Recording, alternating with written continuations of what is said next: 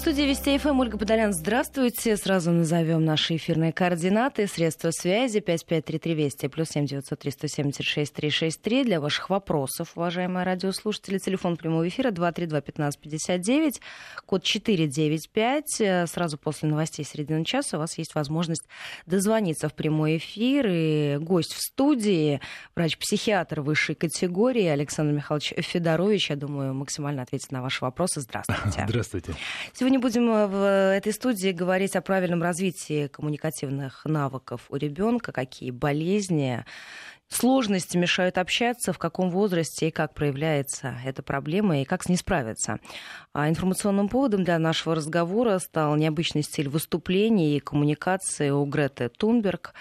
А, очень много по этому поводу и по поводу ее речи, и по поводу стиля выступления а, говорили на протяжении буквально нескольких недель, сразу после того, как в ООН очень многие обратили внимание на нее. И хотелось бы широко осветить этот вопрос и этот аспект, а, мне кажется, что довольно серьезно повлияли на коммуникативные навыки ребенка, это, конечно, мое мнение, э, со стороны, что называется, а, различные гаджеты, устройства, которые вывели ребенка из круга живого общения. Скажите, есть ли такая проблема, или это вот мой сторонний взгляд, и я в этом вопросе ошибаюсь? Ну, э, сама по себе коммуникация, она не, как сказать, она не очень разнится живой объект с тобой общается или не живой объект. Вот речь идет о том, что важна стилистика общения. То есть, а, если, если общение носит такой условно зауженный характер, то есть, например, профессиональный, да, это вариант один. А если общение носит э, характер специфический э, именно с точки зрения лингвистической, ну, там, например, какие-то идиомы и так далее, это вариант другой. Вот поэтому, если мы хотим, чтобы ребенок э, развивался универсально, мы должны предложить все возможные варианты, включая машинный, потому что общение с ботом – это тоже вариант а, восприятия, это тоже форма научения э, коммуникации. И мне кажется, что в этой части ограничений в принципе не должно быть. То есть э, коммуникация в самом широком смысле слова, она определяется не только речью, она определяется способностью понимать мимику, пантомимику, считывать эмоции а, с лица, например, а, коммуникатора оппонента, ну и, соответственно, улавливать эмоциональный фон, эмоциональные нюансы именно речи, потому что зачастую речь фокусируется именно на эмоциях, а не на байтах информации. А скажите, а можно ребенка как-то подтолкнуть к общению с родителями, сверстниками, бабушкой, дедушкой и научить ребенка общаться? Э, это не то, чтобы можно, это необходимо делать, причем чем э, такая возможность шире, тем для ребенка лучше в принципе, потому что любые варианты а, они хороши, и мы, например, специалисты очень часто отмечаем а, вот такую супер продвинутую форму общения в так называемых билингвических семьях когда, например, мама и папа из разных, из разных культуральных сред, вот, и э, ребенок, имея возможность взаимодействовать с каждым из них, а, например, если они живут еще в третьей стране, то это уже третий язык, и, как правило, такие дети а, демонстрируют очень продвинутые такие возможности, очень именно коммуникабельные. А скажите, когда ребенка, допустим, все время отстраняют и стараются от него дистанцироваться, когда э, взрослые общаются, насколько это правильная или неправильная модель поведения? Ну, вариант установления границ э, всегда очень важен, и ребенок должен понимать, где, при каких условиях что для него допустимо, что недопустимо. Это уже вопросы э, этики, э, вопросы культуральных особенностей. Вот, поэтому, а, да, э, воспитание предполагает целую серию а, научений, целую серию навыков и установление границ, восприятие иерархии. Это очень вещи важные, нужные, необходимые в перспективе. Но это какие-то моменты травмирующие ребенка, когда, а успе... когда он, допустим, если находится в комнате, а мама привела подругу или несколько подруг, он играет, ему говорит, а что ты на сушке греешь, иди к себе. Но любое, как говорил классик, воспитание есть насилие, и а, без этого мы никак не обойдемся. Вот. И то, что мама использует, например, метафору про нагретые ушки, это очень неплохо, и, как сейчас очень тонко прозвучало, очень дружелюбно. то, что ты греешь ушки, ничего дурного в этом нет, а, но мы отмечаем за тобой некую особенность. Поэтому именно фокус эмоций в этой части будет э, значимее, чем та информация, которую э, эта реплика несет. А если сложно построить какие-то дружеские отношения со сверстниками для ребенка? И с какого возраста нужно пытаться этот контакт выстраивать, вот это взаимодействие с другими детьми? Потому что есть дети очень домашние, тепличные, как их когда-то называли, которым очень сложно общаться во дворе с детьми, а потом многие сейчас, мне кажется, а, вообще предпочитают сидеть дома и играть э, там, с планшетом, смотреть мультфильмы и мало коммуницируют со своими сверстниками. Ну, ну это, это же искусственное ограничение. Если родители демонстрируют э, некую тревогу по отношению к ребенку и некую тревогу по отношению взаимодействия ребенка со сверстниками, то, конечно, э, этот ребенок будет впитывать эти переживания и, естественно, будет нести на себе вот эти черты тревожной личности. Как правило, специалисты рекомендуют начало коммуникации максимально рано. Ну, то есть практически с рождения. Причем, чем ребенок меньше, тем больше он нуждается в тактильном подтверждении. Поэтому э, специалисты, э, детские психологи, вот мы психотерапевты, одно время даже пытались э, дебатировать ситуацию с пластическими хирургами, с косметологами на предмет того, чтобы не лишать э, молодых мам, да мам в принципе, э, мимических структур потому что ребенок реагирует э, практически на все, на то, что он видит, то, что он слышит, э, на запах, на прикосновение и так далее, и так далее. Поэтому чем, чем этот спектр разнообразнее, тем у ребенка шире возможности по восприятию. Поэтому э, с самого раннего возраста, еще раз повторяю, практически с рождения, прикосновение, э, запах, э, температурная среда, естественно, речь, эмоционально окрашенная и так далее, и так далее. То есть чем раздражителей больше, и чем они сбалансированнее, чем меньше в них противоречий, тем для ребенка проще научаться коммуникации. Александр Михайлович, вы сказали о тревожности, а насколько вот все эти тревожные моменты и развитие этой самой тревожности у ребенка зависит от родителей. Если мама гипер там тревожная, уж извините за такой термин, ненаучный, когда на горку не лезь, упадешь, не трогай, Э, форточку закрой, не простужайся, на улице долго не играй, э, замерзнешь. Вот это все в большом массиве какой отпечаток накладывает в дальнейшем? На, на ребенке отражается вообще все. То есть все, что вокруг него происходит, им впитывается. И в свое время еще Фрейд отмечал такую удивительную особенность. Он говорил о том, что а, тот поток информации, то количество информации, которое ребенок получает в первые 4 года, а, несопоставимо больше а, по объему, чем вся последующая информация, получаемая им в процессе жизни. Но тут маленькое но возникает. К сожалению, ребенок обо всем об этом забывает.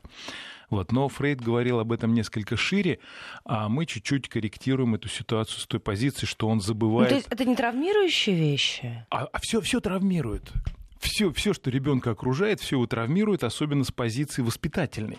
Так вот, мы говорим о чем?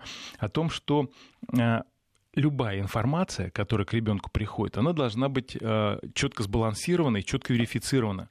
То есть любой перегиб в любую сторону будь то тревожность, будь то некая холодность, будь то наоборот чрезмерная опека и чрезмерное внедрение в пространство ребенка с сокращением его границ и невозможности для него принимать какие-то самостоятельные решения, самостоятельные движения, ну то есть все то, что называется воспитанием, все отражается все ребенком запоминается.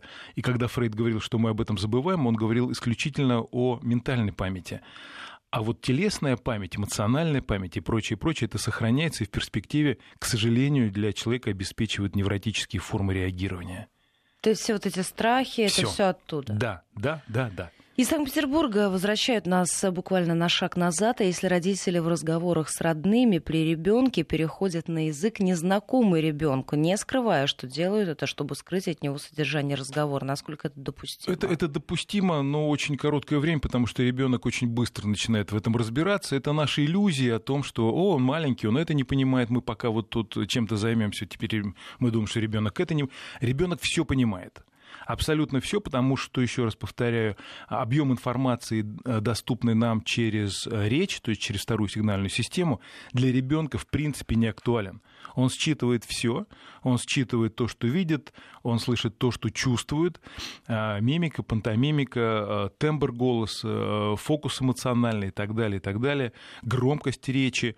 Вот все это считывается. Поэтому, если вы думаете, что на протяжении длительного времени, используя какой-то другой язык, речевой или например, язык жеста э, позволит вам сохранять некую тайну, ну, вы заблуждаетесь. Ребенок очень быстро начнет в этом ориентироваться, гораздо быстрее, чем вы думаете. Еще вопрос. Если ребенок не смотрит в глаза, отстраненно сидит в углу, когда другие дети прыгают, бегают, повод ли это обратиться к врачу и что делать, если ребенок кусается и бьет других детей? Ну, это немножечко противоположные моменты. А, здесь требуется уточнение. Ребенок не смотрит в глаза кому? Своему собеседнику, а взрослым людям, а своим родителям, вот в зависимости от того, а, каков по направлению этот вектор взаимодействия, мы предпринимаем какие-то попытки эту ситуацию регулировать. То есть, скорее всего, если ребенок несет черты стеснения и черты ригидные, и черты, может быть, тревожные, то однозначно это повод для взаимодействия, ну, как минимум, с детским психологом, возможно, с дефектологом. Если же мы наблюдаем обратную реакцию, то есть агрессивные формы поведения, в, во взаимодействии, например, с теми же сверстниками своими, вот, то это тоже повод. То есть любая форма, которая вызывает у нас сомнения, тревоги, а, должна быть верифицирована. Хотя бы отчасти э, для того, чтобы сам родитель понимал, что он несет на себе тревожные черты, чрезмерной опеки или, наоборот, чрезмерной дистанции и холодности по отношению к ребенку. Все, что с ребенком происходит, должно приковывать к себе наше внимание и должно а, обеспечивать некий некий баланс. Если у нас есть какие-то сомнения, мы в обязательнейшем порядке должны обратиться к специалисту. Еще раз назову наши средства связи 553320 плюс 7 903 176 363. Это номер в WhatsApp, Viber, смс-портал. Все работает. И телефон прямого эфира 232-1559, код 495. Так что присоединяйтесь, задавайте ваши вопросы. Дозвониться в прямой эфир можно будет сразу после выпуска новостей середины часа. Скажите, есть еще вопросы от наших слушателей, что касается различных запретов. Например, э, не разговаривай, выйди из комнаты, когда идет фильм какой-то интересный, сериал, футбольный или хоккейный матч, как вот эти запреты могут в дальнейшем повлиять на ребенка или такие воспитательные моменты, которые совершенно спокойно и гладко в дальнейшем пройдут? Но э, любые формы воспитания, а, они сложны не в своей конструкции, а в подаче. Ведь э, есть даже такой среди специалистов э, озвучивается казус, э, когда мы обсуждаем тему э, детско-родительскую, особенно на раннем этапе развития, то есть такая шутка, что каждый родитель хочет, чтобы ребенок максимально скоро научился ходить и говорить, обычно до трех лет, да, а после этого родитель хочет, чтобы ребенок научился сидеть и молчать. Вот, вот в этой ситуации такой казуистической очень важен баланс.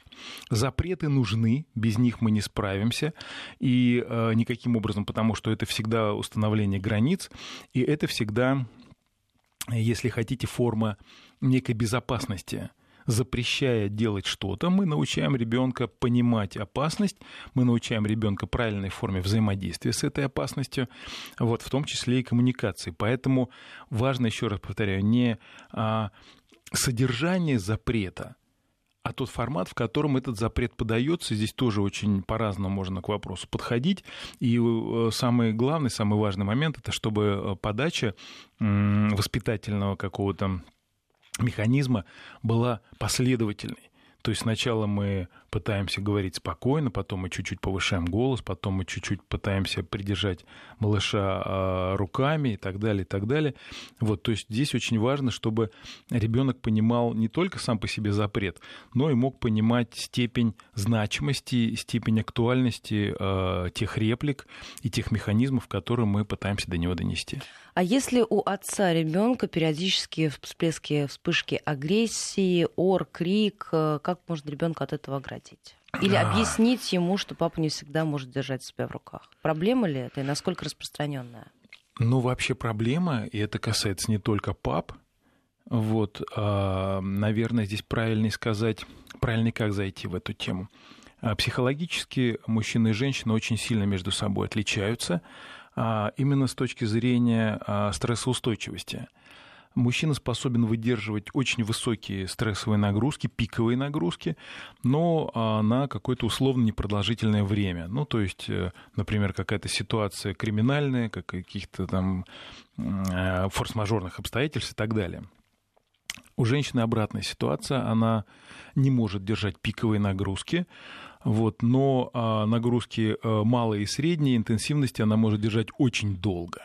Поэтому отсюда, собственно, и родилась идея о том, что воспитание детей – это дело женское, потому что ребенок как раз обеспечивает вот эти э, малые и средние степени нагрузки стрессовые э, в своем поведении, и женщина способна их выдерживать.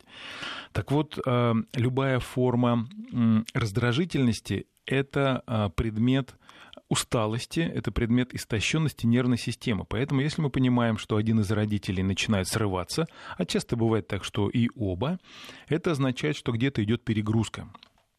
Это означает, что нужно проанализировать э, свой э, график э, текущий, может быть, жизненный, и найти этот момент. Потому что любой срыв – это то, что ребенок оставляет э, в своем, берет себе в арсенал, оставляет у себя на подкорке на коре, и это то, чем он будет пользоваться в перспективе. Поэтому если родители напрягаются, срываются и так далее, то в ближайшем обозримом будущем ребенок будет реагировать точно так же.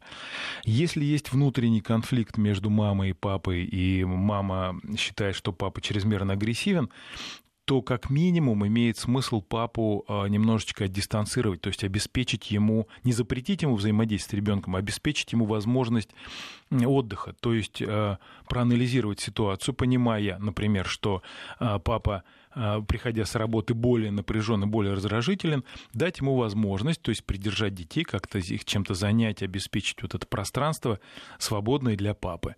Если мы понимаем, что Такое, к сожалению, тоже бывает. Если мы понимаем, что один из родителей страдает э, неким расстройством, то тогда это повод для того, чтобы э, обратиться к специалисту и как-то этого родителя поддержать, возможно, медикаментозно, возможно, психотерапевтически, но в таком случае ребенка, э, конечно, нужно стараться сберечь, если это возможно.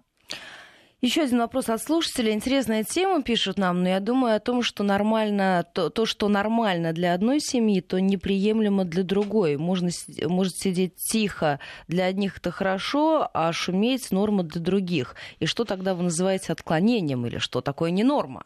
Ну, да, давайте скажем так, что вот сам по себе посыл не очень верен, что значит для одной семьи норма, что значит для другой семьи не норма. Если мы говорим о норме и не норме некой внутренней, то есть вот э, со своим уставом ну, То есть некие грани, которые, да, красные флажки, которые есть в одной семье, а в другой уже э, вот если за это... другие буйки заплывают. Я, я согласен. Но ровно при одном условии, если это внутренний уклад.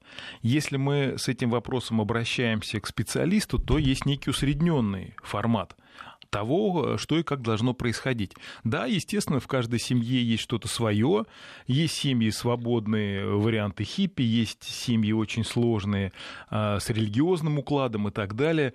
Поэтому сказать, что где-то правильно, где-то неправильно, довольно сложно, и мы, как правило, ориентируемся на некий усредненный вариант того, что должно происходить с ребенком, и говорим о том, что любая форма перегиба – на местах, что называется, как в плюс, так и в минус, это не очень здорово.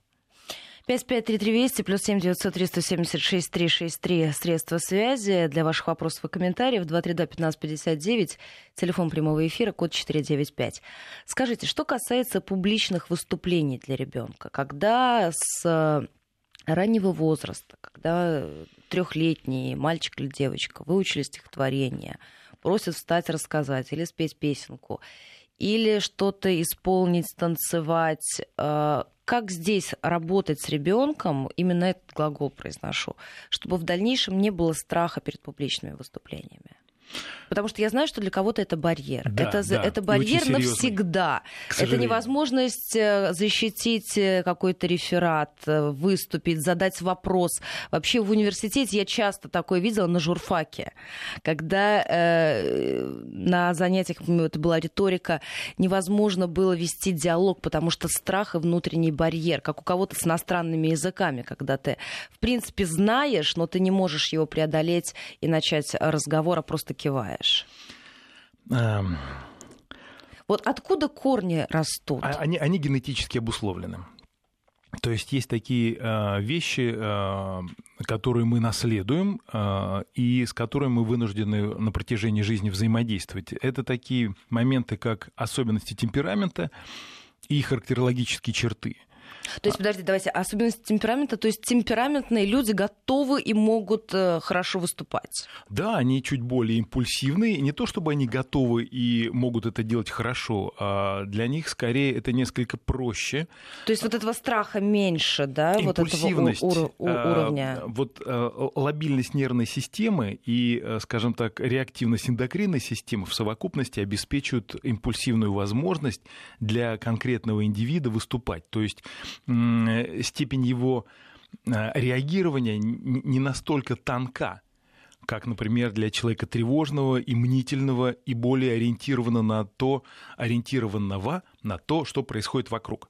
То есть человек импульсивный, он как будто бы немножечко подзашорен, он как будто бы немножечко находится в неком внутреннем таком тренде мощном. Тогда он начинает что-то говорить тревожный, мнительный, который ориентирован на то, что происходит вокруг, для которого происходящее вокруг это важно. То есть, когда он стоит, выступает на сцене перед какой-то аудиторией, он думает в этот момент не о своей речи, а о том, да. кто что может в зале подумать. Абсолютно верно, как он выглядит, э, если сидят родители, то что они э, скажут, отреагируют как, если это, э, если ребенка настраивали на то, что это важно, значимо и так далее, то вот эти моменты будут несопоставимо более актуальными.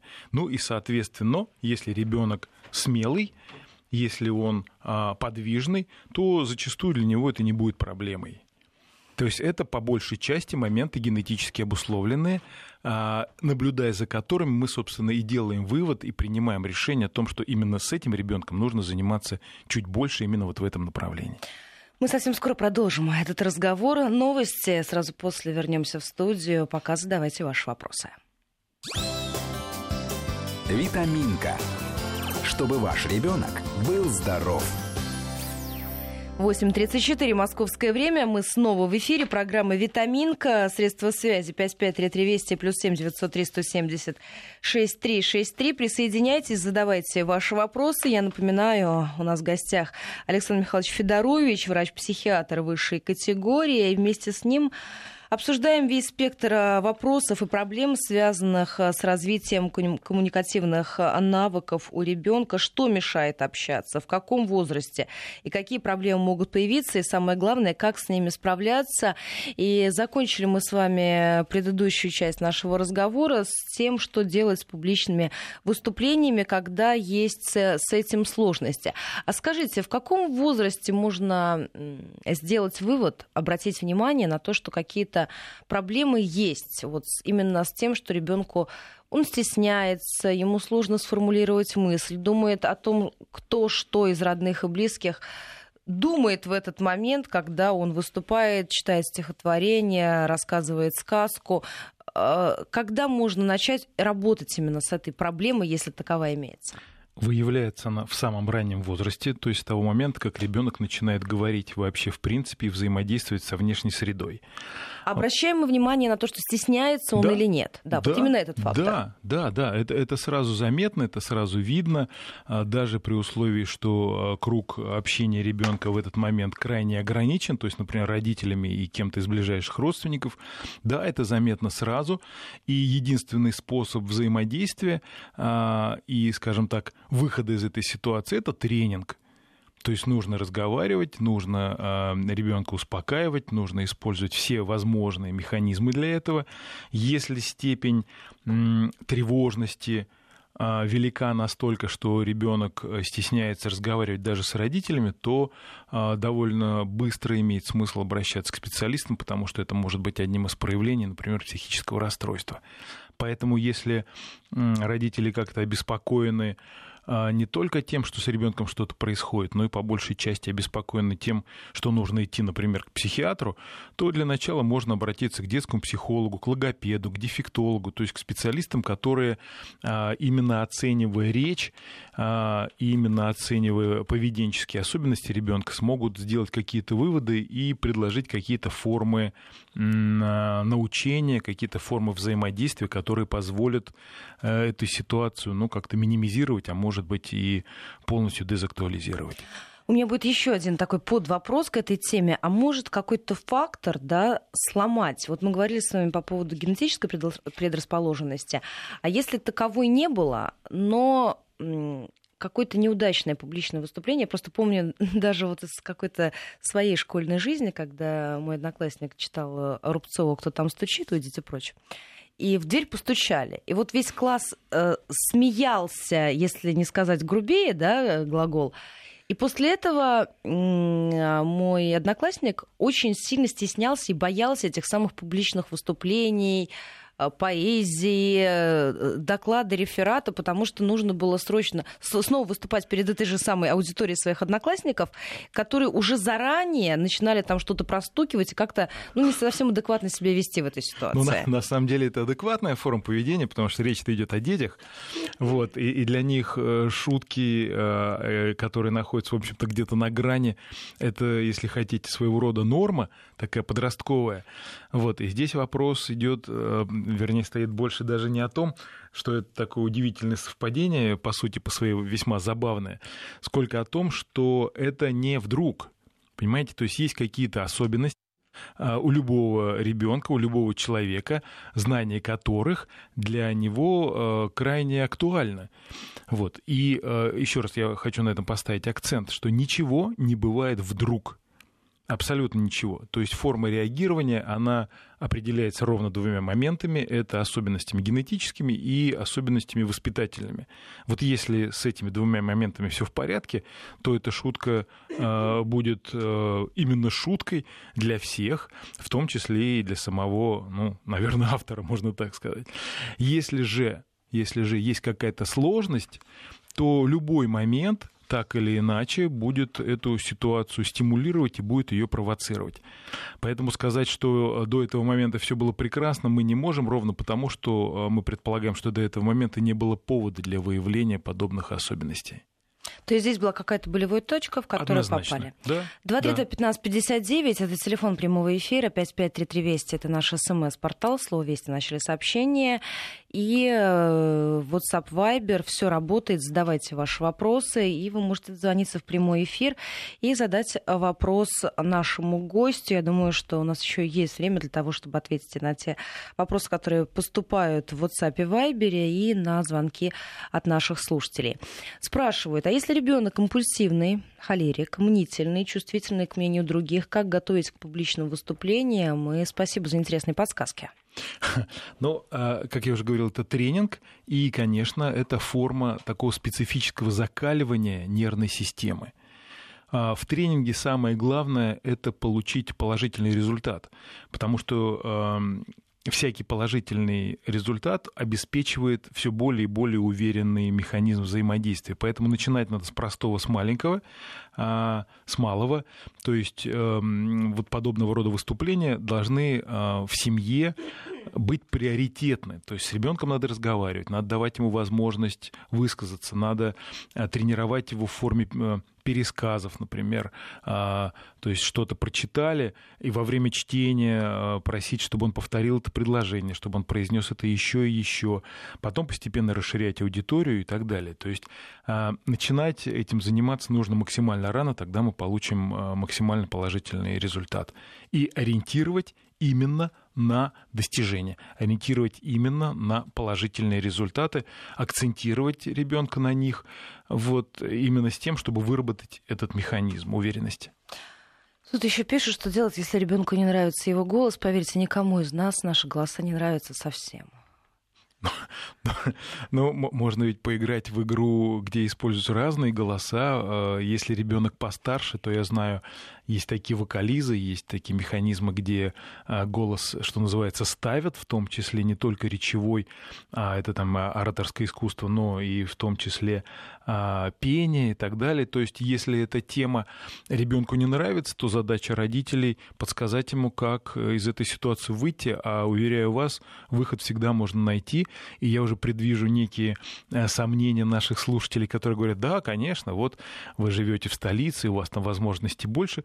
Я считаю, что на сегодняшний день а, в рамках суперразвития а, сетей, планетарных сетей, а, можно получить не только удаленную консультацию, но и посмотреть ролики, которые позволяют э, использовать уже готовый механизм. Поэтому все зависит от того, насколько родитель в эту ситуацию включен, насколько он хочет своему ребенку помочь, насколько он готов этим вопросом заниматься.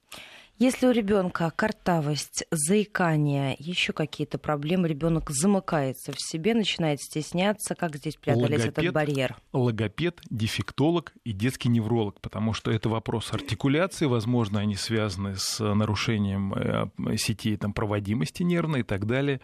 То есть э, э, нужно максимально скоро этим вопросом озадачиться, потому что есть определенные четко отработанные механизмы, и мы все знаем про Цицерона, вот, и про а, то, что ораторство — это по большей части стремление желание, а не столько возможности и способности.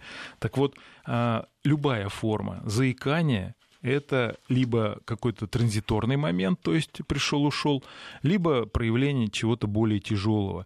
А картавость и так далее, это тоже, возможно, варианты именно нервной проводимости, артикуляции, возможно, неразвитых мышц, возможно, некого дисбаланса, дисплазии так называемой, когда объемы не очень совпадают языка, челюстей и прочее, прочее, прочее. Но, еще раз повторяю, со всем с этим можно разбираться и нужно разбираться, если вы хотите обеспечить своему ребенку некий позитивный баланс в процессе всей оставшейся его жизни. Есть несколько вопросов от наших слушателей из разных регионов. Из Санкт-Петербурга нам пишут, и из Московской области по поводу задержки речевого развития у детей. А, в этой ситуации кто может помочь? Были у лоров, у психиатров, это я читаю выдержку из сообщения из Краснодарского края. И могут ли родители каким-то образом повлиять или нужен только обязательно специалист для, для корректировки изменения ситуации? Специалист без родителей не справится никогда. Ну, либо это специалист, который с ребенком живет э, на одной территории. А, к сожалению, на сегодняшний день а, происходит такой специфический регресс, и дети начинают говорить в по большей части а, значительно позже, чем это было когда-то. И это касается неврологии, это касается особенностей развития, это касается генетических особенностей, и это э, проблема несколько шире. Вот, а, например, вопросы инуреза сейчас очень эм, актуальны, потому что если раньше считалось, что это 2-3 года, то теперь а, вопросы э, инуреза как-то вот уже до младшей школы доходят, и уже специалисты говорят, ну ничего страшного, там ребенку всего 5 или 6 или всего 7 и так далее. Это некая общая тенденция. Вот. Но это совершенно не означает, что с ребенком не надо заниматься. Э, нужно привлекать максимально возможное количество специалистов. И еще раз повторяю, э, это, это дело исключительно родителей. А поступать нужно очень просто. Любой специалист, который консультирует вашего ребенка, должен делать это исключительно в вашем присутствии. Это, если хотите, э, правовая норма.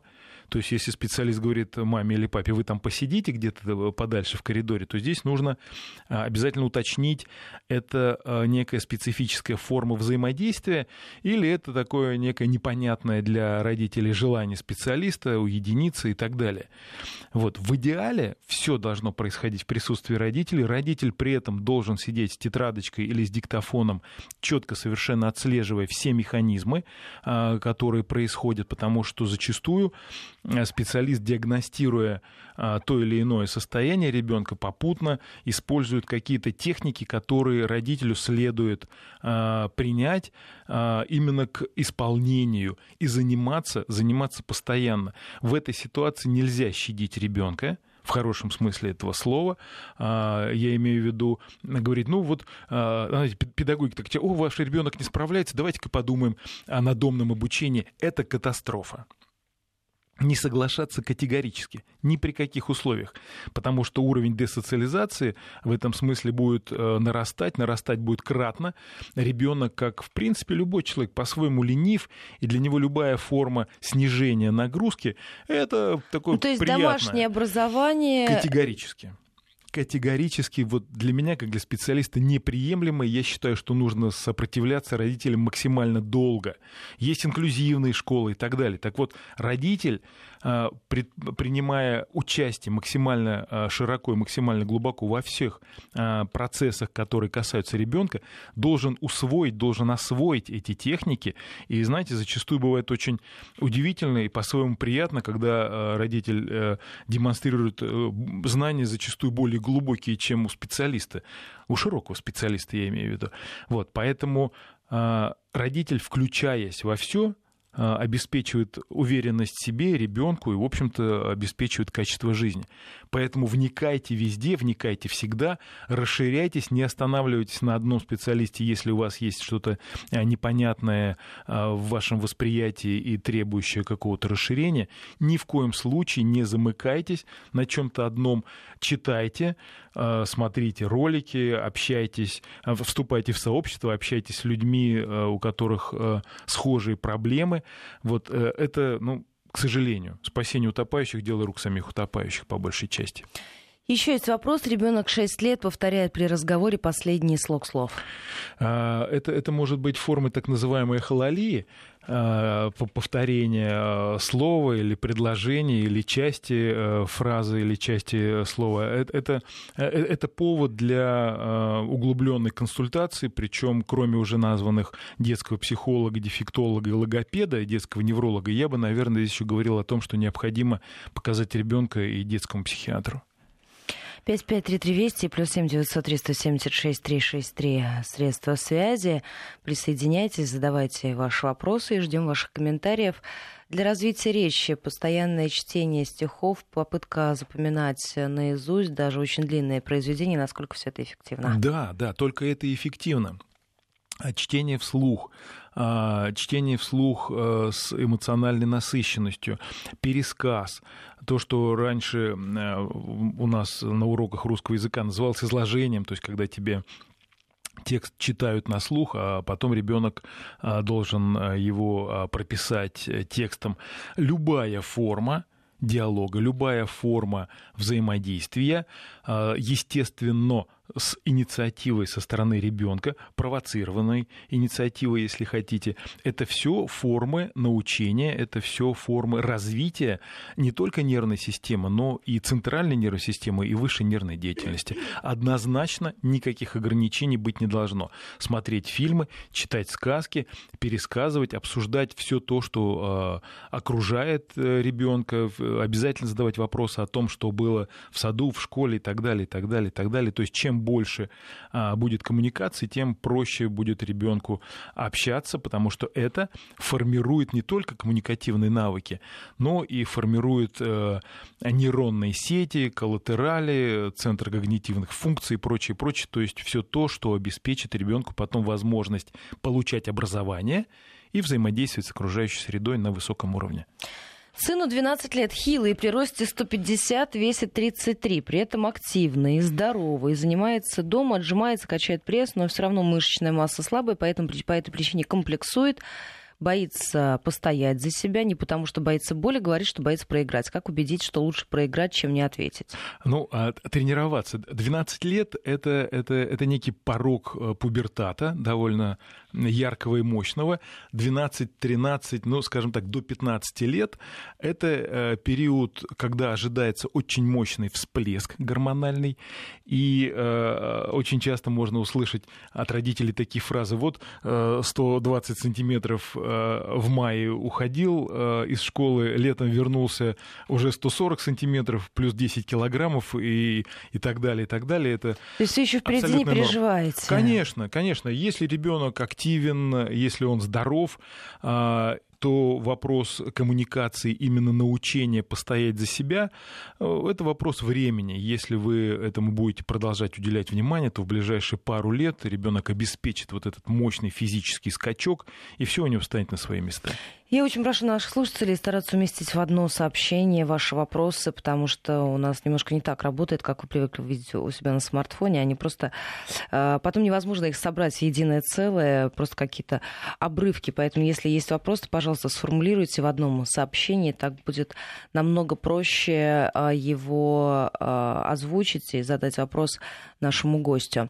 А, Еще из запросов, которые слушатели присылают и спрашивают у вас, как, эм, как изменить ситуацию, когда ребенок зажат с родителями, с бабушкой, с дедушкой, с которым воспитывался с самого раннего возраста и проводил больше времени, более активен и откровенен? Есть такая проблема? Проблемы могут быть самыми разными.